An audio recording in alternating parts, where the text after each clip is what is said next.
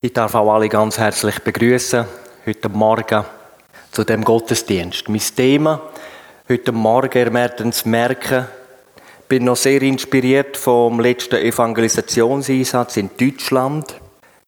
Darum habe ich das Thema so überschrieben: Jesus bekennen oder verleugnen. Jesus bekennen oder verleugnen. Ich lese zur Zeit Biografie von Hudson Taylor. Der Hudson Taylor ist mit 21 nach China, um Jesus zu bekennen vor den Chinesen. Er ist dann später auch der Gründer der China-Inland-Mission geworden. Ich habe dort gelesen, dass er einmal vor einem chinesischen Geschäftsmann, der auch Leiter war von einer strengen buddhistischen Ausrichtung, Jesus bekannt hat und dann auch erklärt hat, zu leben, zu leiden, zu sterben und du Verstehung Jesu. Sein Bekenntnis hat Auswirkungen. Der Leiter von der strengeren buddhistischen Lehre hat Nie geheissen. Die chinesischen Namen sind etwa noch schwer zum Aussprechen, also N-Y-I. Und der ist mit folgender Aussage aufgestanden und er gesagt, ich habe lange nach der Wahrheit gesucht und mein Vater vor mir, aber wir haben sie nicht gefunden. Ich bin weit gereist, aber vergebens. In der Lehre des Konfuzius, im Buddhismus und Taoismus habe ich keine Ruhe gefunden. Aber was ich heute hörte, erfüllt mein Herz mit Frieden. Von nun an glaube ich an Jesus. Er hat sein Amt in der Gemeinschaft niedergelegt und hat dann sogar noch die Möglichkeit gehabt, den Grund zu sagen.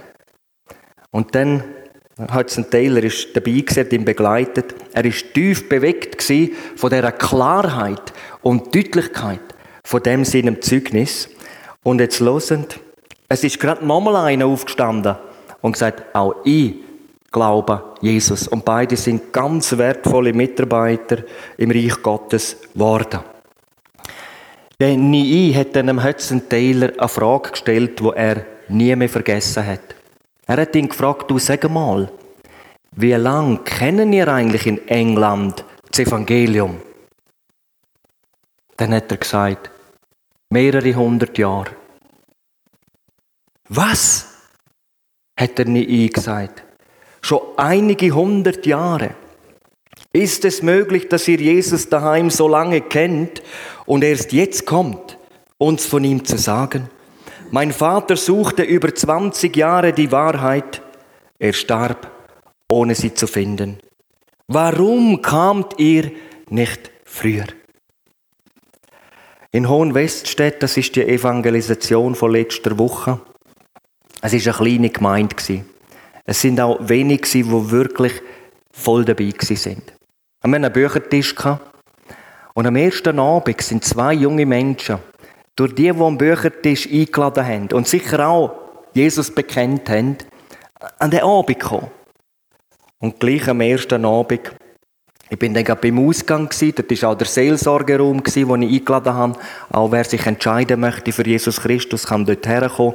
Sind die zwei Jungen dann vorbeigelaufen und ich habe dann so gefragt, kommt ihr wieder? Der schaut die zurück und sagt, ganz bestimmt.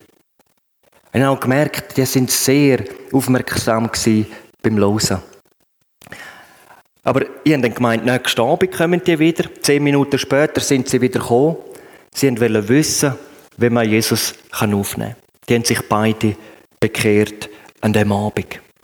Was kann ein Zeugnis, ein Bekenntnis aus deinem Munde bewirken? Jesus bekennen oder verleugnen? Ich möchte uns lesen aus Matthäus 10. Eigentlich geht es mir heute um das ganze Kapitel 10. Ihr könnt das auch gerne daheim mal lesen. Es sind Worte vom Herr Jesus an seine Jünger damals, aber wir werden es gerade sehen, auch an die, die sich von ihm rufen lassen haben und ihm dienen wollen. Matthäus 10, ich lese jetzt einmal ab Vers 32 bis 39. Jeder nun, der sich vor den Menschen zu mir bekennen wird, zu dem werde auch ich mich bekennen vor meinem Vater, der in den Himmeln ist. Wer aber mich vor den Menschen verleugnen wird, den werde auch ich verleugnen vor meinem Vater, der in den Himmeln ist. Meint nicht, dass ich gekommen sei, Frieden auf die Erde zu bringen. Ich bin nicht gekommen, Frieden zu bringen, sondern das Schwert. Denn ich bin gekommen, den Menschen zu entzweien mit seinem Vater und die Tochter mit ihrer Mutter und die Schwiegertochter mit ihrer Schwiegermutter. Und des Menschen Feinde werden seine eigenen Hausgenossen sein. Wer Vater oder Mutter mehr liebt als mich, ist meiner nicht würdig. Und wer Sohn oder Tochter mehr liebt als mich, ist meiner nicht würdig. Und wer nicht sein Kreuz aufnimmt und mir nachfolgt, ist meiner nicht würdig. Wer sein Leben findet, wird es verlieren. Und wer sein Leben verliert, um meinetwillen, wird es finden. Nochmal Vers 32. Jeder nun, der sich vor den Menschen zu mir bekennen wird, zu dem werde auch ich mich bekennen vor meinem Vater, der in den Himmeln ist. Vers 33. Wer aber mich vor den Menschen verleugnen wird, den werde auch ich verleugnen vor meinem Vater, der in den Himmeln ist. Wie wichtig es ist, dass wir uns zu Jesus bekennen, sehen wir schon im ersten Punkt. Erstens, Jesus öffentlich bekennen, rettet Leben. Bei mir ist es so ich habe die Geschichte schon ein paar Mal erwähnt, möchte es einfach ganz kurz erwähnen, weil mein Religionslehrer im Unterricht einmal ein Zeugnis abgeleitet hat, wie Jesus sein Leben verändert hat, hat mich 16 Jahre später der Geist Gottes an ihn erinnert, wo ich am Punkt war, wo ich die Existenzfrage gestellt habe. Es hat ein Gespräch stattgefunden, kurz darüber aber habe ich dürfen an dem Abend sicher einer der glücklichsten Menschen sein, wo ich erfahren durfte, dass Jesus mir die Schuld vergeben hat und mir ein neues Leben geschenkt hat. An dieser Evangelisation, es war meine im zweiten Abend, ähm, bin ich ein bisschen versetzt, ein bisschen weiter hingeguckt und habe dann einen Mann gesehen in der vordersten Reihe, Kahlkopf, also einen langen Bart. Und so denkt, so ein bisschen muslimischer Hintergrund, was macht euch der da?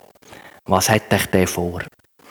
Und dann, wo dann das Quartett das erste Lied gesungen hat, hat er gerade sein Smartphone vorgenommen und hat so ein Foto gemacht. Da habe ich gedacht, Gott, wenn der Freude hat an dem Lied, dann ist, es, dann ist er sehr wahrscheinlich auch äh, ein Gläubiger. Ähm, nachher habe ich dann erfahren, nach dem Abend, durch einen jungen Mitarbeiter, der mit dem noch ein Gespräch hatte, dass er sehr gesegnet worden ist über das, was der ihm erzählt hat, wenn er zum Glauben gekommen ist. Der ist nämlich kriminell gewesen damals. Er ist aus dem Kaukasus gekommen. Eigentlich einer der schlimmeren Sorten. Hat er mir dann auch noch erzählt. Und dann ist er eingeladen worden zu einer Evangelisation. Und er hat noch an dem Nachmittag hat er noch einen Joint geraucht und dann ist er unter der Verkündigung von Wilhelm Pauls gesessen. Und die Predigt hat ihn so getroffen, dass er beim Aufruf zur Entscheidung hat in Seelsorge, aber er ist aufgestanden, hat sich nicht mehr bewegen Und dann ist ein anderer äh, Mitarbeiter gekommen und hat ihm einfach Mut gemacht. Und dann hat mir gesagt, wo der mir auf die Schulter geklopft hat, ist er auf einmal gegangen. Mittlerweile hat er mehrere Menschen für Jesus gewonnen. Ab am nächsten Abend hat er ein Ehepaar mitgebracht, wo große Probleme hatten. Er hat das Verlangen gehabt, dass sie doch ihre Probleme Jesus bringen. Und tatsächlich, die sind in die Aussprache gekommen. Die haben sich auch lossagen von Sachen, die sie in Kasachstan erlebt haben. Weil sie nämlich besprochen worden sind. Von einer Frau, die angeblich Macht hat, zum Krankheiten heilen. Und sie selber haben bereits auch ihre eigenen Kinder also so jemandem mal gebracht Die haben sich von allem können lossagen Die haben, haben Vergebung empfangen. Und er hat mir so gesagt, er, der sie mitgebracht hat, er hat den Mann noch nie lächeln gesehen. Der könne nicht lächeln. Aber was ist passiert? Wo Jesus ihm vergeben hat, habe ich es gesehen, hat er so ein leichtes Lächeln auch im Gesicht gehabt. Wenn ein Mensch sich richtig bekehrt, passiert in den allermeisten Fällen eine Kettenreaktion. Andere werden durch das Bekenntnis gezogen, Andere kommen zum Glauben. Vor kurzem ist in der Schweiz eine Evangelisation Dort, das habe ich auch mal erzählt, ist ein Mann ein Jahr vorher zum Glauben gekommen. Seine Mutter war sehr beeindruckt von seinem veränderten Leben. Sie ist dann an dem Wochenende mit ihrem Lebenspartner in die Evangelisation gekommen und hat sich entschieden. Und der Lebenspartner hat sich auch entschieden. Der wiederum hat das seiner Mutter bezeugt. Und es hat sich ein Gespräch ergeben. Und jetzt habe ich gestern erfahren, die hat sich auch entschieden. Und ihr Mann hat sich auch für Jesus Christus entschieden. Ihr Lieben, der erste Schritt nach der Bekehrung ist das offene Bekenntnis von der Beziehung, wo jetzt zwischen dir oder mir und Jesus besteht. Jesus sagt, wer mich bekennt vor den Menschen, den will auch ich bekennen vor meinem himmlischen Vater. Der Herr Jesus verlangt dies öffentliche Bekenntnis. Er verlangt sogar um deinetwillen. Denn das ist der Weg zum Sägen. Das ist der Weg in eine echte Jüngerschaft. Viele versuchen, Jesu Jünger zu sein, ohne es anderen zu sagen. Aber bis heute hat niemand das geschafft. Ein heimlicher Jünger zu sein, heisst gar keiner zu sein. Der Apostel Paulus bezeichnet das öffentliche Bekenntnis für so wichtig, dass er es bei der Bedingung zur Erlösung an erste Stelle setzt. Römer 10, Vers 9 und 10, dort sagt der Paulus, denn wenn du mit deinem Munde bekennst, Jesus als Herrn bekennst und in deinem Herzen glaubst, dass Gott ihn aus den Toten auferweckt hat, wirst du gerettet werden. Denn mit dem Herzen wird geglaubt zur Gerechtigkeit und wenn man mit dem Munde bekennt, so wird man gerettet. In Römer 10 ist das Bekenntnis zu Jesus vor anderen also ein punktuelles Ereignis als Bedingung zur Errettung. Denn Nii hat gesagt, von nun an glaube ich an Jesus. Ob der etwas gespürt hat oder ein gutes Gefühl hat, das habe ich nicht gelesen. Aber das ist eine Entscheidung. Er hat es öffentlich gemacht. Aber es langt nicht, dass man nur einmal sich zu Jesus bei der Bekehrung oder nach der Bekehrung bekennt. Wir sollen es ständig tun. Das meint nämlich Jesus, wenn er sagt, jeder, der sich vor den Menschen zu mir bekennen wird. Das steht im Urtext im Griechischen, also das Wort in der dauerhaften Zeitform. Im Durativ. Ich möchte uns einmal aus dem Büchlein vom Ruben Archer Torrey etwas zu dem noch lesen. Er schreibt zum Thema Jesus öffentlich bekennen, ein Leben des Bekennens ist ein Leben der völligen Errettung. Ja, bekennend zu leben ist das Leben der einzig wirklichen Errettung. Wenn wir Christus vor den Menschen bekennen, bekennt er uns vor dem Vater im Himmel. Und der Vater gibt uns den Geist als Siegel unserer Errettung. Es genügt nicht, Christus nur einmal zu bekennen bei einer Erweckungsversammlung. Wie sollen wir Jesus bekennen? Ganz einfach. Wir sollen sagen, was er in unserem Leben getan hat. Wenn er uns gerettet hat, anderen erklären. Wir können aber auch seinen Namen bekennen. Jesus, der Name hat eine Bedeutung, das heißt, Gott ist Retter. Christus können wir erklären. Das heißt, der Gesalbte, der Messias. Das ist der, der verheißen war, der gekommen ist, um uns zu retten. Wir können ihn bekennen als der Fleischgewordene, dass Gott Menschengestalt angenommen hat in Jesus Christus. Und wir können ihn natürlich bekennen als der gekreuzigte und auferstandene Herr. Herr heißt Kyrios, Befehlshaber, Meister und so weiter. Jesus sagt, nicht jeder, der zu mir sagt, Herr, Herr, wird in das Reich der Himmel eingehen, sondern wer den Willen meines Vaters tut, der in den Himmeln ist. Viele werden an jenem Tage zu mir sagen, Herr, Herr, Haben wir nicht durch deinen Namen geweissagt und durch deinen Namen Dämonen ausgetrieben und durch deinen Namen viele Wunderwerke getan? Dann werde ich ihnen bekennen, ich habe euch niemals gekannt, weichet von mir, ihr Übeltäter. In Lukas 9, Vers 26 sagt Jesus, denn wer sich meiner und meiner Worte schämt, dessen wird der Sohn des Menschen sich schämen, wenn er kommen wird in seiner Herrlichkeit und der des Vaters und der heiligen Engel. Ich lese noch weiter. Christus nicht zu bekennen ist eine der häufigsten Ursachen für Rückfälle. Wer Christus nicht bekennt, gibt der Versuchung nach und kommt bald vom Wege ab. Je mehr du aus Jesus Christus machst, desto mehr wird er aus dir machen. Du wirst vor mancher Versuchung verschont bleiben, wenn man weiß, dass du ein Mensch bist, der Christus in allen Dingen als Herrn anerkennt. Weiterhin sagt der Torrey, es gibt Christen, die nur deshalb nie rückfällig werden, weil sie zu sehr damit beschäftigt sind, für ihren Herrn und Heiland zu zeugen, zu wirken. Jesus öffentlich bekennen rettet andere Menschen. Und zu der ersten Jünger hat der Herr Jesus Folgendes gesagt, folget mir nach, ich will euch zu Menschenfischern machen. Im, Im Griechischen das Wort heißt, ich will machen oder ich werde machen, dass ihr Menschenfischer werdet. Und so hat jemand anders dann gesagt, wer kein Menschenfischer ist, folgt Christus nicht nach. Frucht zu bringen durch das Führen anderer zum Retter ist die Bestimmung, zu der uns Jesus auserwählt hat. Und an dem Punkt muss ich sagen, im Reich Gottes hat alles mit Entscheidung zu tun. Jesus bekennen muss man wählen.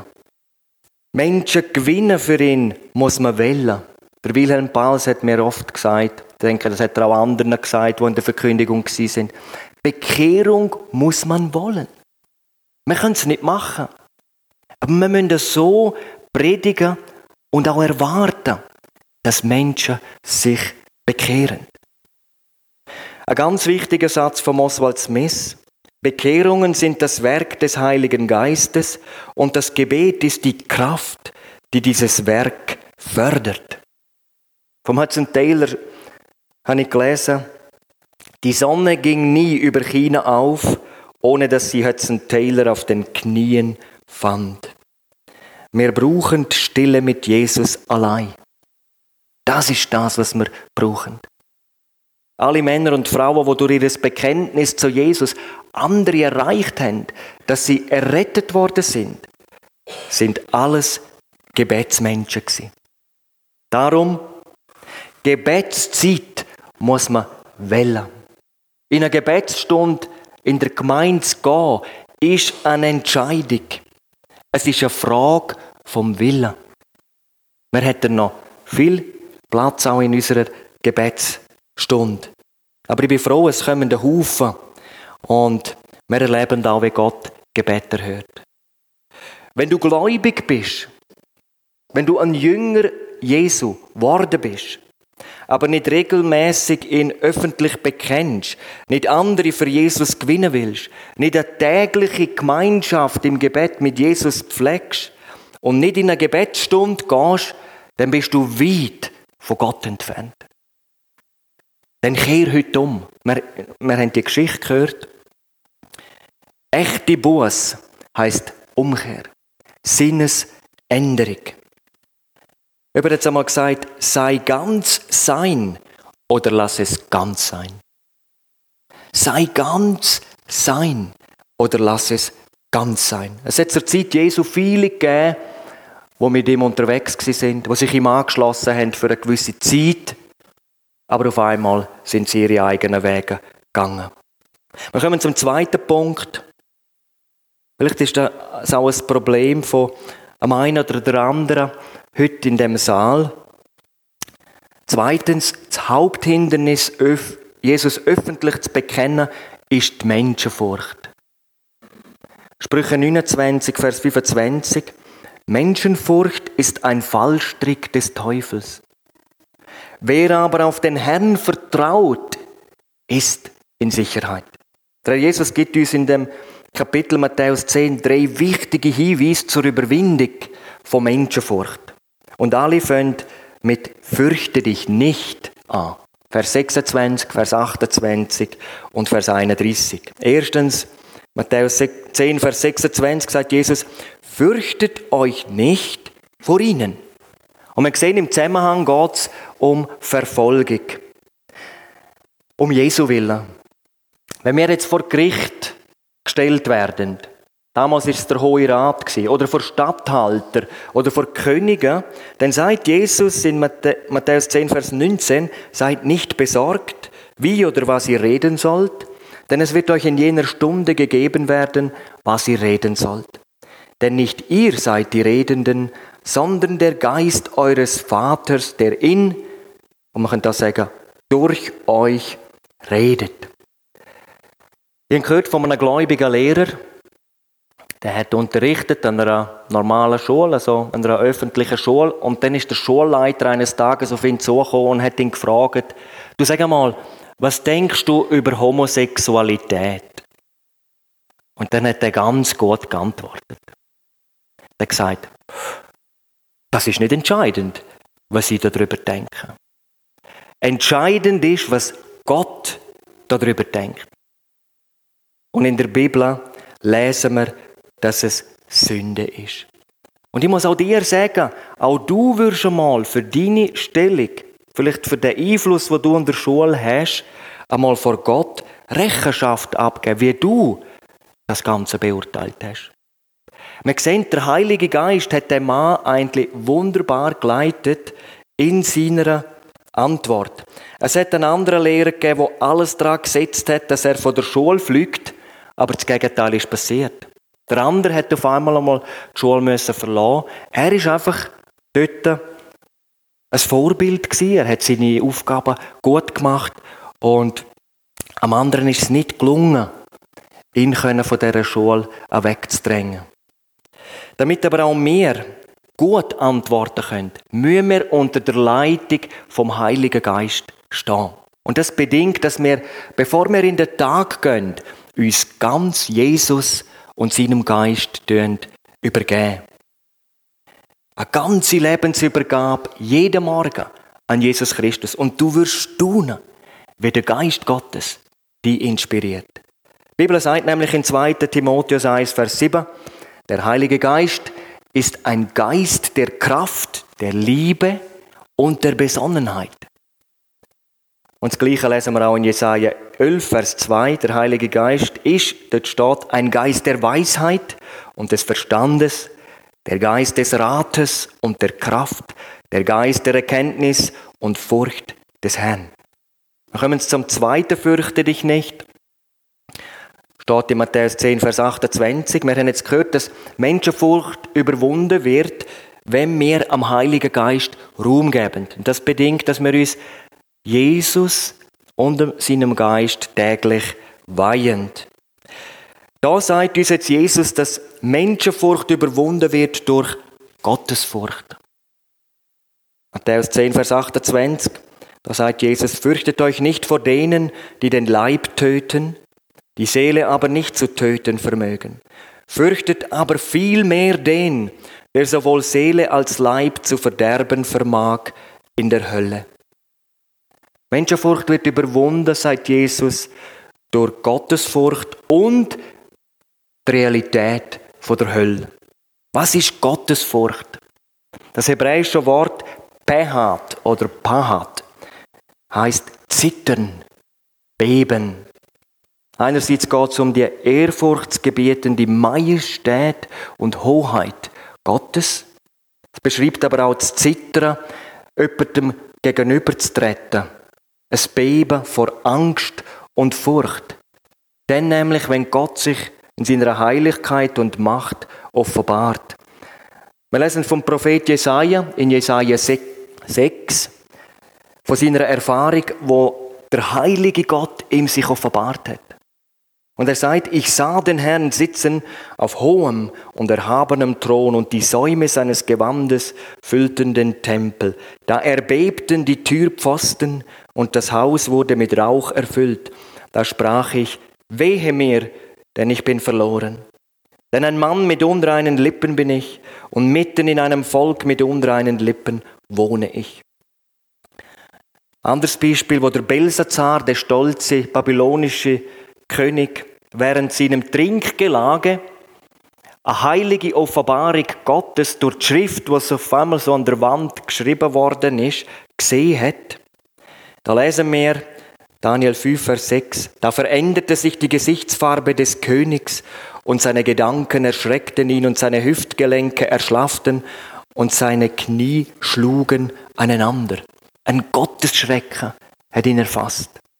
Oder wo der Korach sich gegen den Mose erhoben hat, da hat der heilige Gott ihn mit 250 Fürsten von der Gemeinde Israel, dort steht, es waren vornehme Männer, mit ihren Familie zusammen als ein Gerichtsakt bei lebendigem Lieb vom Tod verschlingen lassen. Der Erde hat sich aufgetan und die sind mit allem, mit Familie, mit ihrem Besitz ins Totenreich gefallen. Und dann steht 4. Mose 16, Vers 34, ganz Israel, das um sie herum war, floh bei ihrem Geschrei, denn sie sagten, dass uns die Erde nicht verschlinge. Auch im Neuen Testament haben wir viele Beispiele, wo uns Gottesfurcht lehren. Eins möchte ich nennen, Ananias und Sapphira, Apostelgeschichte 5. Die sind tauft gsi, die sind aufgenommen in die Gemeinschaft der Gläubigen und dennoch sind sie zerschmettert worden weil sie Gott und Menschen belogen haben. Apostelgeschichte 5, Vers 5. Und es kam große Furcht über alle, die das hörten. Und Jesus Christus sagt, fürchtet den, der Macht hat, in die Hölle zu werfen. Ja, sage ich euch, diesen fürchtet. Ich denke, wir alle wissen, dass Gott jeder Mensch liebt. Und zwar mit einer unfassbar unendlichen und bedingungslosen Liebe. Auf der anderen Seite wird jeder in die Hölle gerichtet werden, wo am ewigen Sohn Jesus Christus seinen Gehorsam verweigert. Und Jesus wird selber Richter sein. Johannes 5, Vers 22. Der Vater richtet niemand, sondern das ganze Gericht hat er dem Sohn übergeben. Die Bibel sagt in Johannes 3, Vers 36, wer dem Sohn nicht gehorsam ist, der wird das Leben nicht sehen, sondern der Zorn Gottes bleibt über ihm. Hebräer 10, Vers 31, schrecklich ist's, in die Hände des lebendigen Gottes zu fallen. Die Hölle ist eine Realität. Und die Hölle ist ein Ort von äußerster Qual. Und es wird eine endlose, äußerste Qual sein. Leider in allerheftigster Form. In Offenbarung 14, Vers 9 bis 11, und ich denke, die Bibelstelle ist so aktuell für unsere Zeit. Sehr wahrscheinlich sind wir ganz nach an einem Ereignis, wo da auch beschrieben wird. Wenn jemand das Tier, das ist der Antichrist, und sein Bild anbetet und ein Malzeichen annimmt an seine Stirn oder an seine Hand, ohne das wird man nicht mehr kaufen oder verkaufen können, der wird unvermischt, der wird trinken vom Wein des Grimmes Gottes, der unvermischt im Kelch seines Zornes bereitet ist. Und er wird mit Feuer und Schwefel gequält werden vor den heiligen Engeln und vor dem Lamm. Und der Rauch ihrer Qual steigt auf in alle Ewigkeit, und sie haben keine Ruhe Tag und Nacht, die das Tier und sein Bild anbeten. Und wenn jemand das Mahlzeichen seines Namens annimmt, hier ist das Ausharren der Heiligen, welche die Gebote Gottes und den Glauben Jesu bewahren. Hebräer 12, Vers 29. Unser Gott ist ein verzehrendes Feuer. Ist uns das noch bewusst?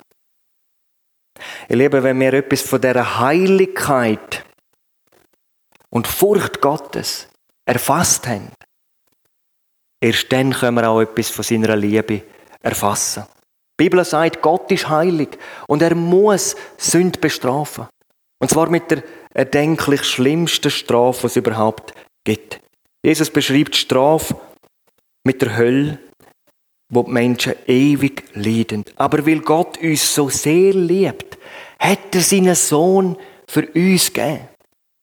Dahingegeben. Und der Herr Jesus ist bereit gewesen, als deiner Stellvertreter sein Leben und sein Blut zu opfern. Er ist bereit gewesen, den gerechten Zorn für unsere Sünden zu erleiden. Und die Bibel sagt, es gibt keine größere Liebe als die, dass einer sein Leben lässt für seine Freunde. Und wenn wir zu Jesus gekommen sind und wenn wir ihm gehorsam nachfolgen, dann gilt uns das, was in 1. Thessaloniker 1, Vers 10 steht. Jesus, der uns errettet vor dem kommenden Zorn. Und dann in Apostelgeschichte 4, Vers 20. Es ist uns unmöglich, von dem, was wir gesehen und gehört haben, nicht zu reden.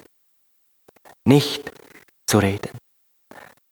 Gottesfurcht überwindet Menschenfurcht. Wir sehen das auch an einem eindrücklichen Beispiel, wenn wir uns vorstellen, der schlimmste Verfolger damals ist der Saulus von Tarsus Und jetzt hätte Ananias, der Jünger, es steht, er ist ein gottesfürchtiger Jünger gewesen, eine Offenbarung von Jesus, dass er zu dem Saulus gehen soll.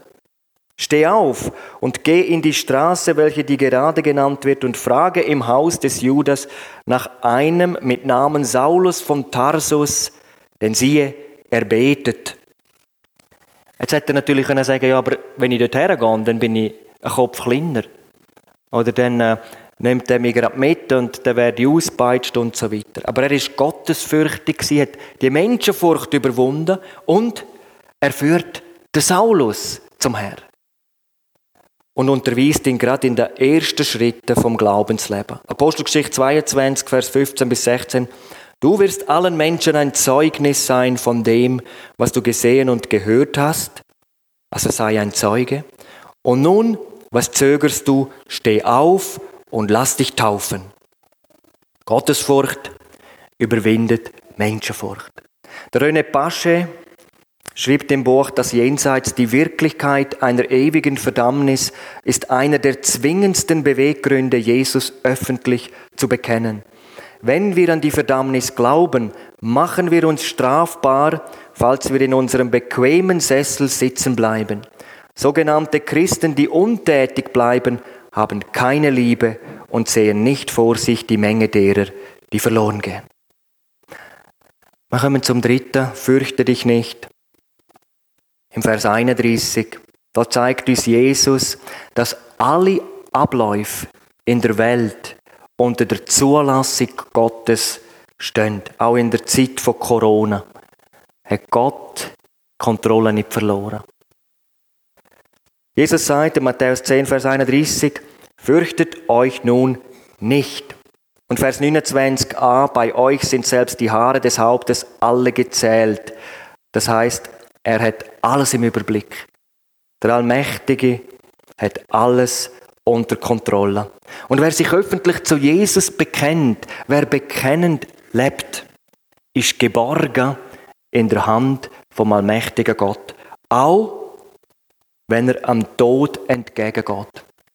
Ich habe gelesen, kein Jahrhundert ist in der Kirchengeschichte vom christlichen Märtyrium verschont gewesen, aber besonders das 20. Jahrhundert, dort, dort heisst es, dass es die meisten Märtyrer, also die, die um Jesu Willen gestorben sind, gegeben hat. Menschen, die Jesus offen bekannt haben, obwohl man ihnen mit dem Tod droht hat.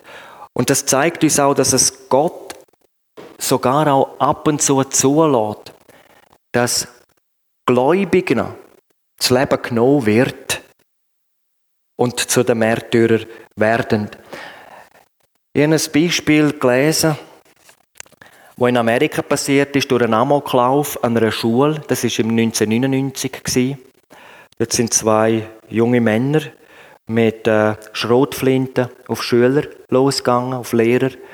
Und eine davon ist gefragt worden, glaubst du an Jesus Christus? Und sie hat gesagt, ja. Und er hat sie erschossen. Und der Vater von dieser Tochter hat sich aufgemacht. Ich möchte das einmal lesen. Seit über einem halben Jahr ist Daryl Scott, der Vater einer ermordeten Schülerin, unterwegs, um die Menschen davon zu überzeugen, dass der Tod seiner Tochter einen Sinn hat.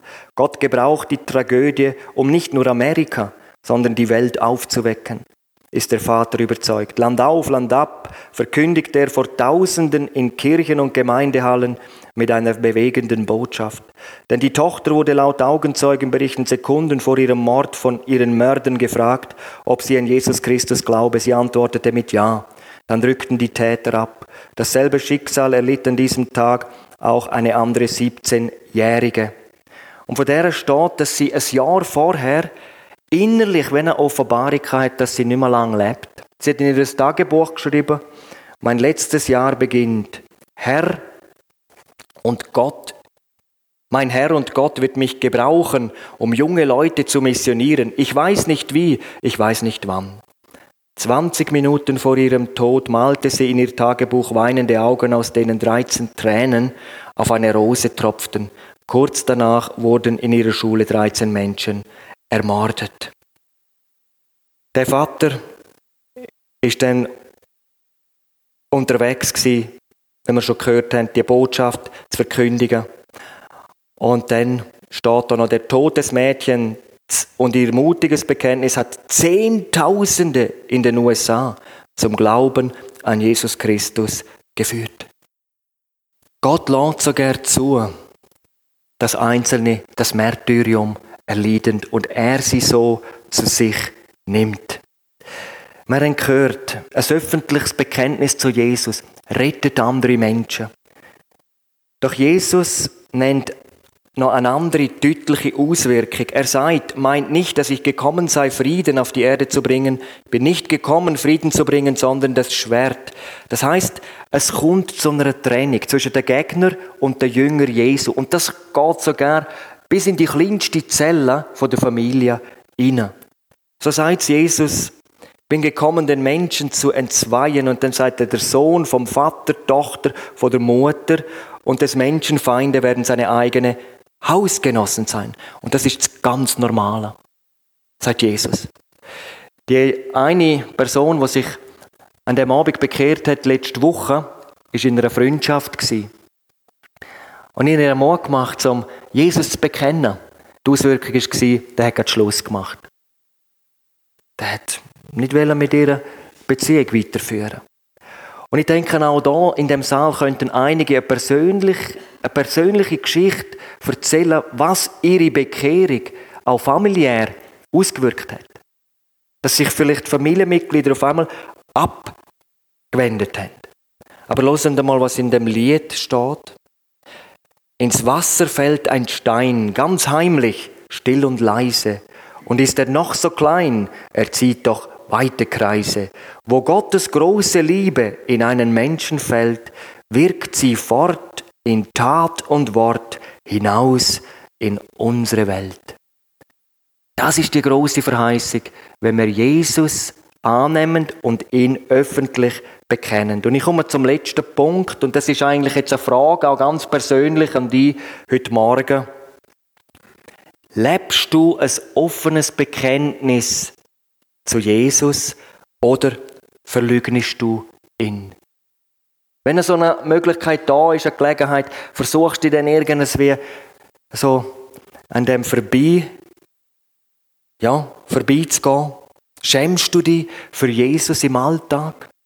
Jesus sagt, jeder nun, der sich vor den Menschen zu mir bekennen wird, zu dem werde auch ich mich bekennen vor meinem Vater, der in den Himmeln ist. Wer aber mich vor den Menschen verleugnen wird, den werde auch ich verleugnen vor meinem Vater, der in den Himmeln ist. Das ist das Wort an seine Jünger damals und auch für die, wo Jesus nachfolgend heute. Es langt also nicht, dass wir über Jesus reden in der Gemeindelei untereinander, sondern die Botschaft muss rausgehen, öffentlich werden. Wenn wir das nicht machen, versäumen wir unsere höchste Pflicht. Das griechische Wort arneomai, leugnen, verleugnen, heißt auch sich von Christus lossagen. Nein sagen zu seinem Willen.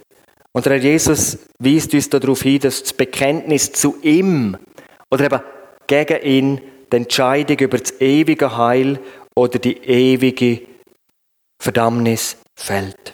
Drum, heute kannst du entscheiden, ob Jesus deine Nummer eins ist oder nicht. Ich denke, der Herr ruft auch in dieser Zeit ganz deutlich auch in seiner Gemeinde. Weil da auch viele sind, die sich daran gewöhnt haben, ans Nicht-Bekennen. Dass man umkehrt. Dass man das Jesus auch bekennt als Versäumnis, als Schuld und ihn bittet um Kraft und dann anfängt, ihn zu bezeugen. Wer Vater oder Mutter mehr liebt als mich, ist meiner nicht würdig. Wer Sohn oder Tochter mehr liebt als mich, ist meiner nicht würdig. Wer nicht sein Kreuz aufnimmt und mir nachfolgt, ist meiner nicht würdig. Und Matthäus 10, Vers 39, wer sein Leben findet, also wer selber bald das Eigenleben für sich selber lebt, wird es verlieren. Wer aber sein Leben verliert um meinetwillen, wer es ganz Jesus abgeht und immer wieder ihm sich weiht, wird es gewinnen. Drum, lieber Mann, liebe Frau, leb konsequent in der Nachfolge von Jesus. Wenn du es noch nicht bis heute gemacht hast, fang heute an. Ich erinnere nochmal an die Geschichte vom Röne. Und wenn wir für Jesus leben, wenn wir für ihn öffentlich zeugen, dann wird nicht alles perfekt laufen. Das ist bei mir auch so. Aber Gott schaut auf das Herz.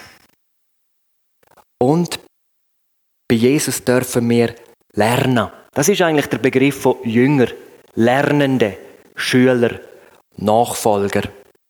Und es gibt so viele Möglichkeiten, Jesus zu bekennen. Wir sollen den wunderbaren Namen Jesus bekennen. Denn Apostelgeschichte 4, Vers 12, es ist in keinem anderen Namen Heil, denn auch kein anderer Name unter dem Himmel ist den Menschen gegeben, in dem wir errettet werden müssen. Zusammenfassend, fürchte dich nicht, sagt Jesus. Gib dem Heiligen Geist Ruhm. Fang am Morgen der Tage so an. Herr Jesus, ich stelle mir dir ganz zur Verfügung.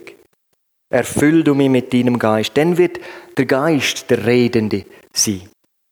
Das zweite, fürchte dich nicht, Menschenfurcht wird überwunden durch Gottesfurcht. Tun wir uns mit der Bibel intensiv beschäftigen, auch mit diesen ungemütlichen Wahrheiten. Und fürchte dich nicht, sagt Jesus, er hat alles unter Kontrolle. Es steht alles unter seiner Zulassung. Ich schließe mit einem Liedvers von Paul Gerhard. Befiehl du deine Wege und was dein Herze kränkt, der allertreusten Pflege des, der den Himmel lenkt. Der Wolken, Luft und Winden gibt Wege, Lauf und Bahn, der wird auch Wege finden, da dein Fuß gehen kann. Amen. Ich bete mit uns. Herr Jesus, ich danke dir für dies Wort. Ich danke dir, Herr, dass wir immer wieder dürfen lernen bei dir. Und ich habe es aller, in allererster Linie auch mir selber heute gesagt. Bekenne dich öffentlich zu Jesus, damit andere gerettet werden, damit Menschen gewonnen werden, so wie es du durch all die Jahrhunderte gemacht hast. Andere haben uns von dir erzählt. So gib Gnade, dass wir es auch weiter sagen. Ich danke dir von ganzem Herzen, dass du auch da unser Helfer bist. Amen. Wenn heute jemand da ist, der das Bedürfnis hat, ein Gespräch zu haben, vielleicht gerne noch nicht so sicher ist, ob er wirklich errettet ist, dann darf gerne mich ansprechen, dass wir miteinander das anhand von einer Zeichnung mal anschauen. Und wenn du das dann verstanden hast und möchtest, dann werden wir gemeinsam das heute festmachen. Oder wenn du Christ bist aber gemerkt hast, da fehlt es mir da und dort und eigentlich bin ich rückfällig, dann such auch das Gespräch. Du kannst natürlich auch allein daheim zu Jesus kommen, hat immer Zeit für dich, aber es ist oft auch eine Hilfe, mit jemand anderem zusammenzusitzen, das zu bekennen und dann auch Jesus sich ganz neu zu übergeben.